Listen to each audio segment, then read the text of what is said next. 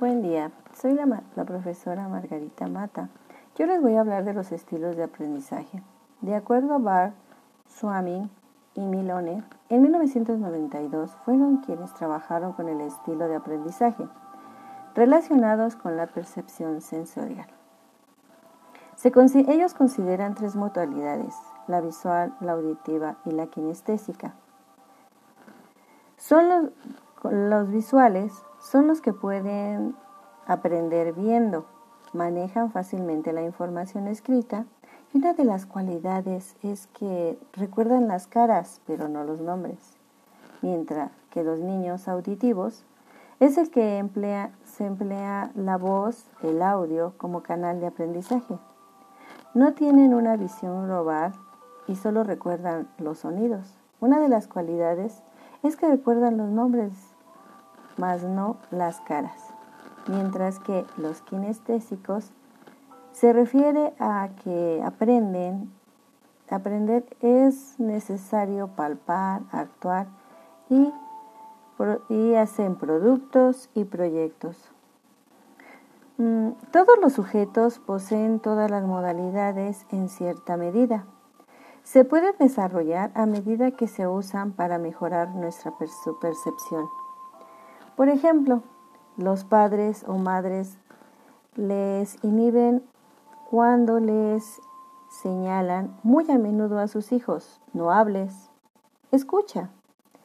Con que eh, llegan a la escuela y reforzamos en todo momento, no hables y escucha.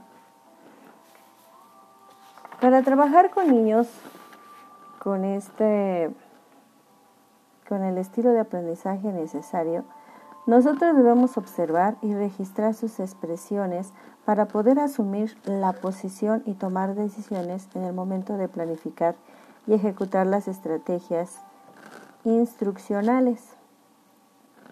Nosotros como docentes nos percatamos de los diferentes estilos, pero predomina el visual y el auditivo, y al percatarnos de que tenemos niños visuales, nos damos cuenta de que almacenan información rápidamente y en cualquier orden y muestran sus emociones en sus caritas.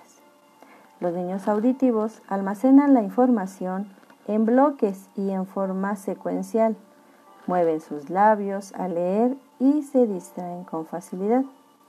También los niños kinestésicos, aunque son pocos, les gusta tocar todo y expresan sus emociones con movimientos. Nosotros debemos implementar una serie de estrategias y medidas que estimulen los diferentes canales de percepción, crear un ambiente de música de fondo, variedad de medios, color y movimiento. El docente debe de estar en movimiento en el, en el salón de clases hablándoles directamente a la cara y utilizando esquemas, diagramas, etc. Para nosotros es muy fácil percatarnos de estos estilos de aprendizaje, pero es necesario observar y no criticar. Buenas tardes.